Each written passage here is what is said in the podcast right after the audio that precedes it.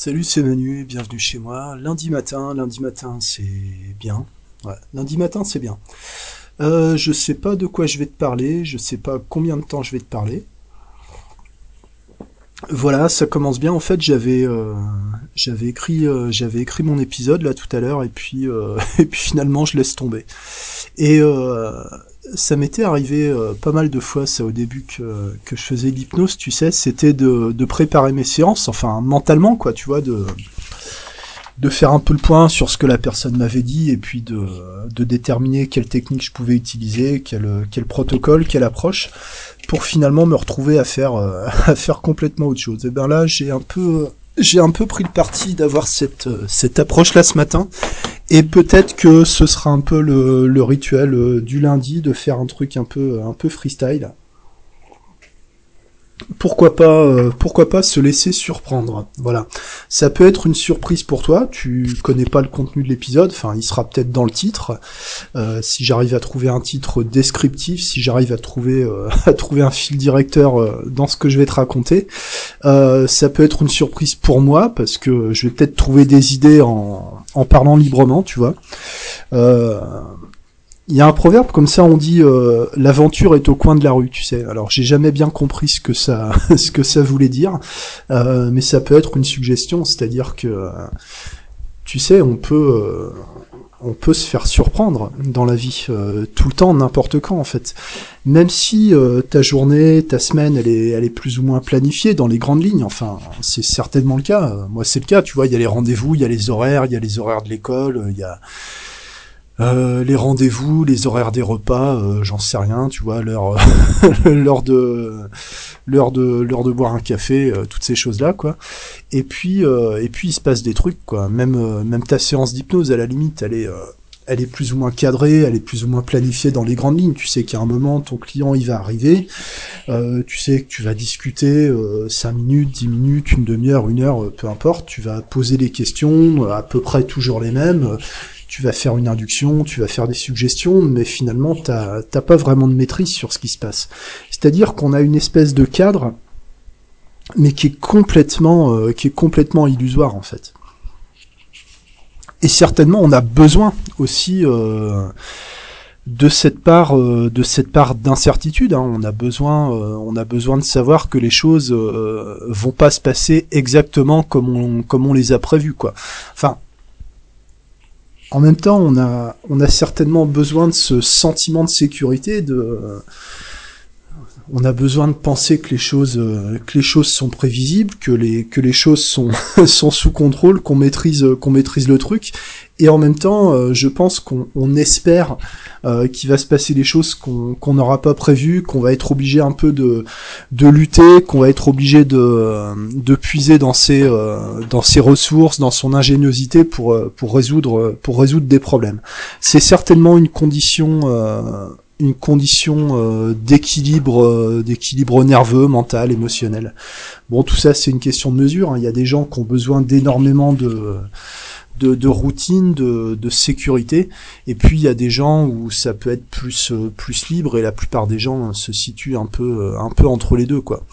C'est-à-dire qu'on on cherche à rationaliser les choses, tu sais, on rationalise le temps, on découpe les journées euh, en heures, en minutes, on, a, comment dire, on a une espèce de perception euh, cyclique euh, du temps, tu sais, c'est toujours les, mêmes jours, les mêmes semaines, les mêmes mois, année après année, les, mêmes rituels qui se répètent, toujours l'impression que qu'une journée c'est un cycle, qu'une semaine c'est un cycle, qu'une année c'est un cycle.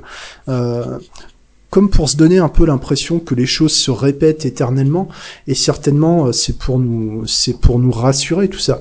Euh, et certainement on est, on est programmé aussi comme ça, hein, de la même manière qu'on est programmé pour, euh, euh tu vois, pour se lever, euh, pour se lever à peu près quand le soleil se lève, et puis certainement pour dormir à peu près quand le, quand le soleil est couché, quoi. Et certainement si on n'avait pas de lumière électrique, euh, si on ne vivait qu'avec la lumière naturelle, je pense qu'en hiver on dormirait, on dormirait beaucoup plus. Enfin, moi c'est ce que c'est ce que j'essaie de faire en tout cas. Quoique là, je t'avoue que je dors plus, euh, je dors plus beaucoup depuis deux jours, alors que j'ai passé euh, les deux jours d'avant à dormir euh, pratiquement toute la journée. J'étais malade en fait. Hein. Voilà. Alors c'est pas le Covid, mon test est négatif, c'est-à-dire que c'est c'est négatif, donc c'est c'est positif quoi. Voilà.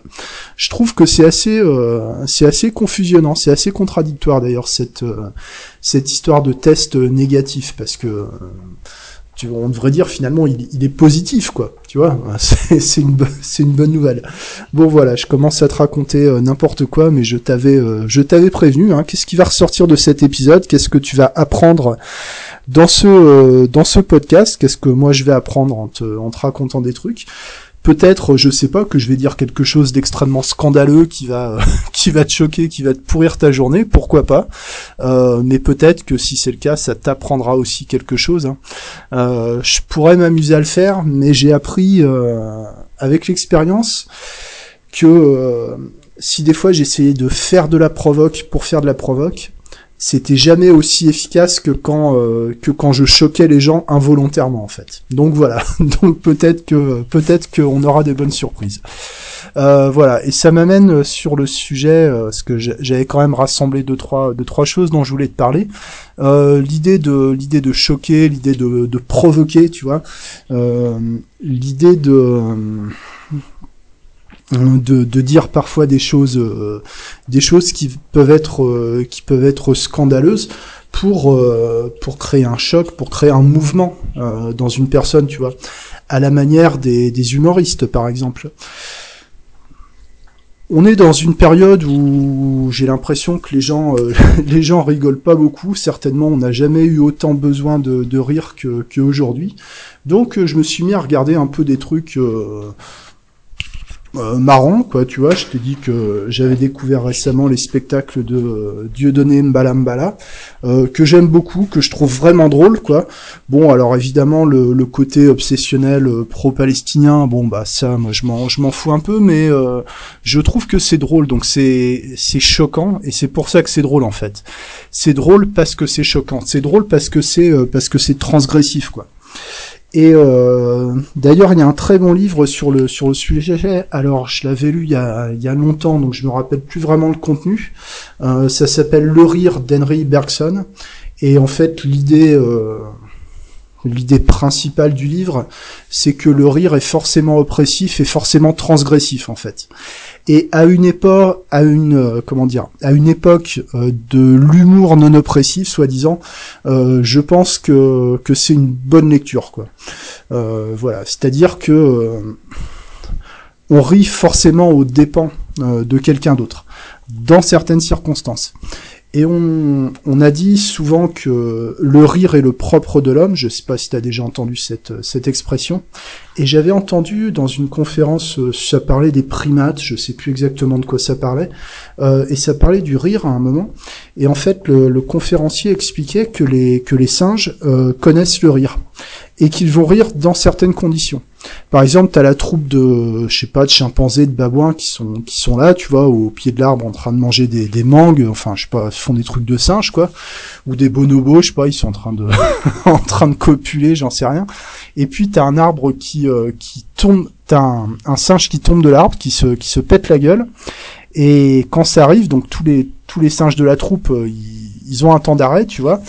Ils attendent de voir ce qui se passe et si euh, le singe s'est fait un peu mal, mais qui se relève, qu'il n'est pas blessé, là tous les singes vont se foutre de sa gueule. En fait, ils vont, ils vont rire, ils vont, ils vont taper par terre, ils vont, ils vont avoir un rire sonore, ils vont le, ils vont le pointer du doigt et ils vont vraiment se foutre de sa gueule, quoi.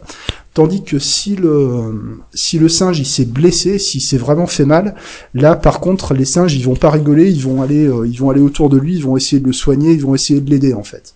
Voilà, donc il y a, c'est-à-dire que même chez euh, chez des êtres euh, moins conscients, moins évolués que nous, il y a, y a quand même ce programme-là, tu vois. C'est-à-dire qu'il y a une, il y a un sens de l'humour naturel, quoi. C'est-à-dire, alors peut-être que des gens qui ne savent pas rigoler, c'est des gens qui sont moins évolués que des singes, ça, je sais pas. peut-être ou peut-être pas évoluer, évoluer de la même façon, j'en sais rien. Et à propos, euh, à propos de ça, c'est intéressant parce que les, humoristes, les bons humoristes, euh, je sais pas, il y en a, un que j'aime bien, même si je le, j'ai pas vu depuis longtemps ce qu'il ce qu'il fait. Euh, C'était Gad Elmaleh, il me faisait beaucoup rire parce que je trouvais qu'il avait ce ce côté justement des, très bons humoristes euh, de pouvoir vraiment saisir les traits euh, les traits caractéristiques de, de, de l'humain en fait tu vois. Euh, d'arriver à capter l'absurdité d'une situation d'un comportement d'un trait de personnalité en en deux trois mimiques, en un mot, tu vois, en une, une gestuelle, une expression, un ton de voix, et tu, euh, enfin, soit tu reconnais ton voisin, soit tu te, tu te reconnais toi-même, tu vois, euh, ou, finalement tu as, euh, tu as chez ces gens-là, même s'ils passent, euh, s'ils passent un peu pour des clowns, euh, certainement tu une très grande, une très grande finesse dans, dans l'observation de la nature humaine. Et ce qui est intéressant, c'est que euh, la nature humaine ne change pas. Même s'il y a euh, plus ou moins des vérités qui nous sont assénées euh, pour nous faire croire qu'on peut, tu vois, qu'on peut tout changer dans dans, dans l'esprit ou dans la ou qu'il n'y a pas vraiment de nature humaine, mais l'être humain ne change pas. La nature humaine profonde ne change pas en fait. C'est-à-dire que l'humain, d'une certaine manière, n'évolue n'évolue plus en fait quoi. Hier soir, euh, j'ai regardé, euh, j'ai regardé des pièces de, des pièces de théâtre. Euh, tu sais, à force de sauter de suggestion en suggestion sur YouTube, je suis tombé sur des pièces de Molière. Bon, j'en ai regardé deux d'affilée. Hein, c'est l'avantage quand tu dors pas, t'as le temps, t'as le temps de t'intéresser à des trucs. Alors j'ai regardé Les femmes savantes, très drôle, vraiment. Enfin, vraiment, j'ai, j'ai rigolé quoi. Alors, je te, je te plante, je te plante le, décor, euh, enfin le décor. Il n'y a pas de décor parce que, enfin c'est ça qui est génial dans le théâtre d'ailleurs, c'est qu'il n'y a pas de décor. Euh, t'as une scène vide et le décor c'est une chaise quoi. Euh, voilà. Mais t'as les acteurs, t'as le jeu d'acteurs, tu te laisses embarquer dans l'histoire, dans les dialogues et, et, surtout, enfin c'est vraiment, enfin c'est un langage soutenu compréhensible et même le pourrait penser que le contexte de l'époque, la société bourgeoise de l'époque, c'est des codes qui nous échappent un peu, mais en fait, euh, non, en fait, vraiment, euh, c'est c'est vraiment accessible, quoi. Et, euh, et les femmes savantes, bah, t'as une espèce de, de famille bourgeoise où c'est des, tu vois, tu vois, des, un peu des bourgeoises qui qui s'emmerdent, quoi. Et t'as as cette scène où elles reçoivent le, un peu le, philosophe du coin, euh, le philosophe du coin à la mode, tu vois. Et, le mec met vraiment une, caricature, quoi. C'est, c'est génial. En plus, c'est, c'est très bien joué, quoi. Euh, et donc tu vois ce, cet écrivaillon euh, philosophe là qui, qui, commence à déclamer un peu. Alors déjà t'as les les dames qui, qui se pâment autour de lui euh, à, peine il ouvre la bouche, il est vraiment mais oh, oh là là mon dieu mais c'est tellement profond. Puis il, il, il lit son, son texte et puis euh, c'est complètement enfin c'est complètement nul tu vois c'est c'est creux ça enfin c'est c'est c'est naze quoi c'est le, le mec tu tu captes tout de suite par l'œil du spectateur, tu comprends que c'est un, que c'est un ringard, quoi. Euh, mais euh, t'as les bourgeoises qui sont en pamoison comme ça. Oh, mon Dieu, mais oh, mais c'est tellement profond. Mais où allez-vous chercher tout ça, etc. Et c'est, c'est abusé, quoi. Et là, euh, moi, je vois ça, je me dis, oh, mais c'est génial. On se croirait dans un forum d'hypnose, quoi. Euh, c'est, c'est-à-dire que c'est, je sais, je sais pas combien de temps ça. Molière, peut-être 300, 400 ans, j'en sais rien. Peut-être, euh, peut-être pas autant. 200, je sais pas. On va aller, on va, on va dire 200 à juger vendu. voilà, mais c'est, c'est, c'est toujours pareil, les travers humains sont toujours les mêmes, quoi.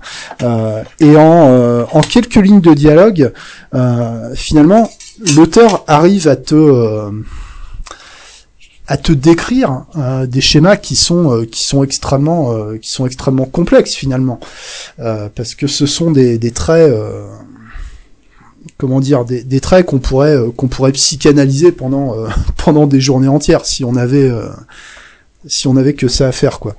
Et euh, ensuite j'ai regardé une autre pièce qui s'appelle le médecin malgré lui où c'est un espèce de comment dire euh, c'est un peu le, clochard du coin qui se retrouve euh, à un moment affublé d'une robe de médecin voilà. Pour bon pour des raisons propres à propres à l'intrigue quoi. Et et la facilité avec laquelle il arrive à berner à berner les gens c'est fabuleux quoi. Vraiment le, le, charlatan. Puis là tu comprends pourquoi Molière il avait tout le temps plein de procès en fait hein. parce que c'est vraiment c'est vraiment subversif quoi. Et à un moment, euh, ce, charlatan, il, enfin, il y a, un autre mec qui vient se mettre dans la combine. Enfin, je te passe, je te passe les détails si tu veux regarder la pièce. Je vais pas te dévoiler l'intrigue.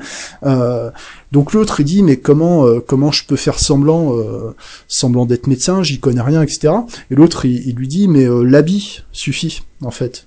Et l'autre il dit mais je comprends pas. Il, puis, alors, il lui révèle, il dit mais attends tu crois que je suis médecin? Moi je suis pas, je suis médecin de rien du tout. Tu sais. Voilà, mais tu mets la robe et puis et puis c'est bon. Après, tu dis n'importe quoi et ça passe. Et c'est euh, et c'est génial quoi. Et là, euh, de la même manière, tu retrouves, tu vois, tu retrouves des gens, euh, des, des, gens que tu connais là. Tu dis ah ouais, d'accord. C'est exactement ça quoi. Euh, voilà, c'est c'est c'est l'intérêt aussi euh, de l'humour. Euh, certainement, l'humour te permet d'accepter les choses, tu vois, des choses qui peuvent paraître injustes, dramatiques, euh, avec l'humour, euh, finalement, tu pratiques un genre de, désactivation d'ancrage, parce que l'humour permet d'aborder des sujets extrêmement, euh, extrêmement pénibles, extrêmement euh, conflictuels, difficiles, mais de les aborder sous l'angle du, rire, sous l'angle de l'émotion, de l'émotion positive entre guillemets. bah certainement, c'est aussi une forme de, de recadrage, quoi. Voilà, donc euh, à méditer peut-être.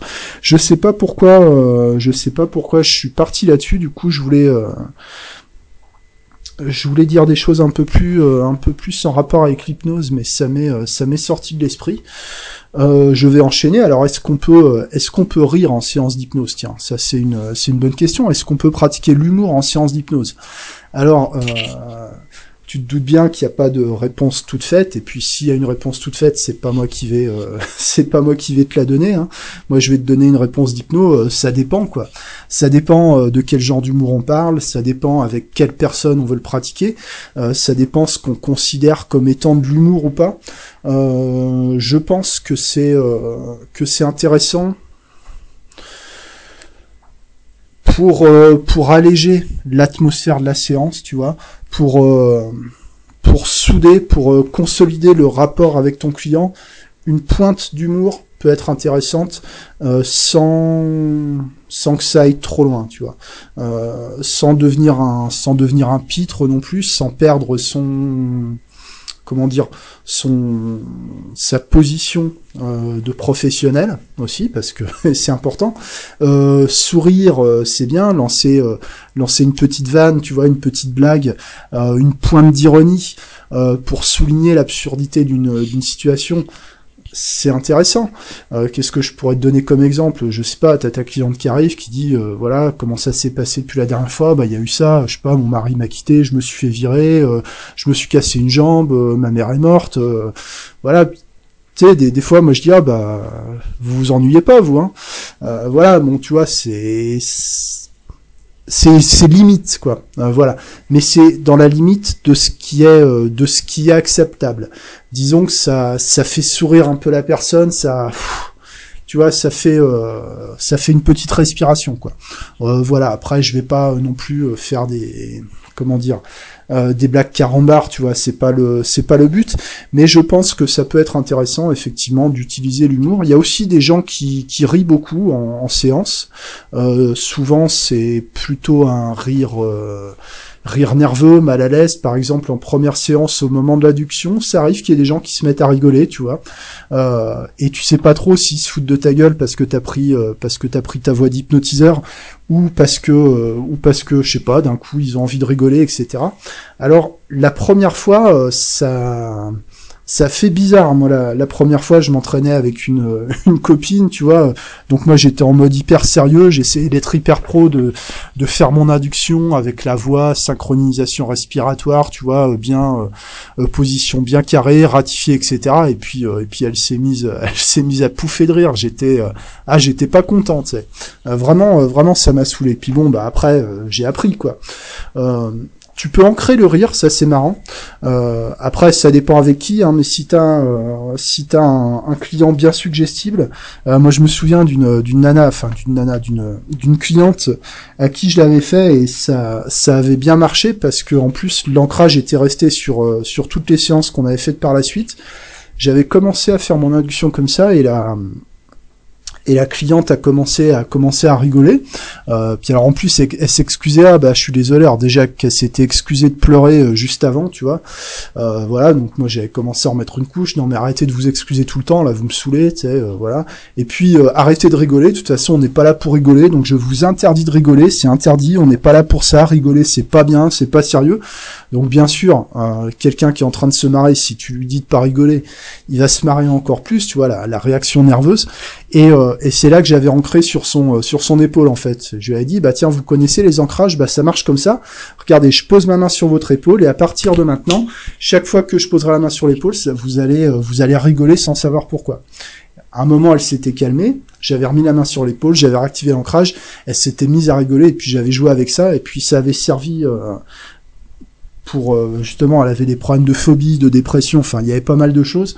Donc en désactivation d'ancrage avec euh, avec le rire, c'était euh, c'était pas mal quoi. Et à chaque fois, à chaque, je l'ai vu quatre fois, je crois quatre ou cinq fois cette dame. à chaque fois, je faisais le coup. Ça va, comment vous allez? Puis je lui tapais la main sur l'épaule, donc elle se mettait à rigoler. Et puis elle disait ah, non, vous, vous m'énervez avec votre truc, arrêtez de faire ça. C'était devenu un petit jeu entre nous, tu vois. après, la question c'est de bien de bien savoir où se situe la limite de ce que la personne peut accepter. Mais ça peut être intéressant. Ça peut être intéressant aussi en transe euh, de dire euh, de dire des, absurdités pour créer de la confusion. Alors des fois, moi, je fais euh, je fais semblant d'avoir des absences ou je fais semblant de m'embrouiller. Enfin, des fois je fais pas semblant, je m'embrouille vraiment, ça arrive, mais la plupart du temps en séance, si je m'embrouille ou si j'ai une absence, c'est que je le fais exprès, tu vois. Euh, c'est parce que je sens que soit soit la personne elle est elle est plus dans le rythme, tu vois, je suis un peu en train de la perdre. Euh, pour ramener son attention, tu vois, je je pars euh, je pars dans un truc ah tiens, mais je disais quoi au fait c'est comment votre nom déjà? Enfin, tu tu vois vraiment une une énormité. La personne sait pas trop, euh, c'est pas trop ce que c'est, tu vois. Elle sait pas trop si je suis fou, si je me fous d'elle, euh, si c'est une technique d'hypnose, tu vois. Donc il y a, y a l'attention qui revient, ça peut être, euh, ça peut être intéressant.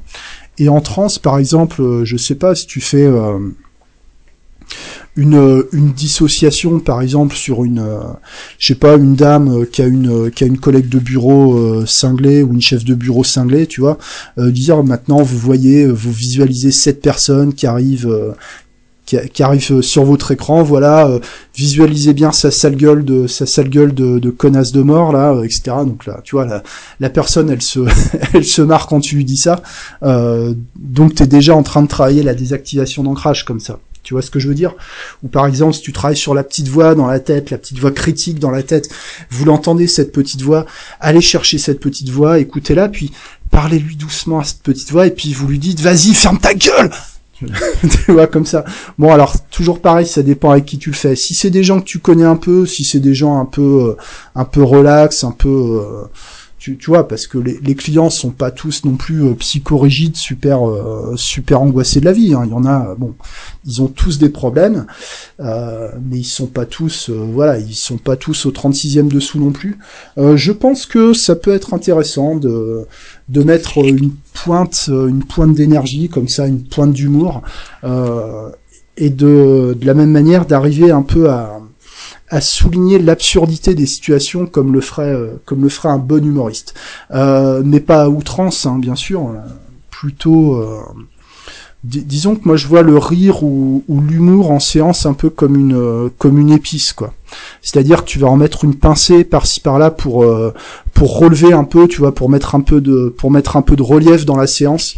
mais il faut pas que voilà, il faut pas que ce soit trop euh, trop présent quoi. Euh, parce que sinon à mon avis tu perds en crédibilité. Et puis euh, et puis t'es plus dans l'esprit t'es plus dans l'esprit de travail quoi. Maintenant d'être dans l'esprit de jeu ça peut être intéressant. Mais c'est un équilibre à trouver entre dédramatiser les choses alléger un peu l'atmosphère pour rendre les choses plus confortables pour la personne et faire un sketch, bon bah c'est pas c'est pas la même chose quoi.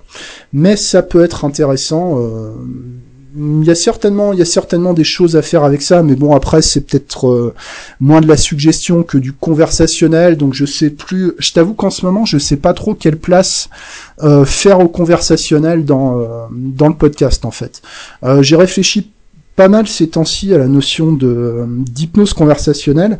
J'en ai beaucoup parlé à une époque et maintenant j'ai, enfin, j'ai de plus en plus de mal à considérer le conversationnel comme étant vraiment de l'hypnose en fait.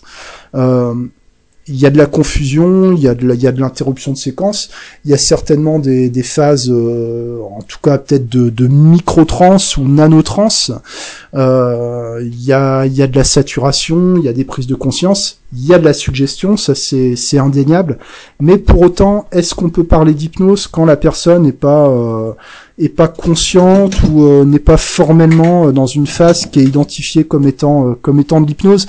Bon bah aujourd'hui j'ai plus j'ai plus les mêmes j'ai plus les mêmes certitudes qu'avant. Donc je sais pas si parler de, de, recadrage, de suggestion hors trans, ça a bien sa place dans le podcast. Bon en même temps comme ça fait partie de ma pratique, certainement je continuerai à en parler. mais je sais pas encore, je sais pas encore de quelle façon.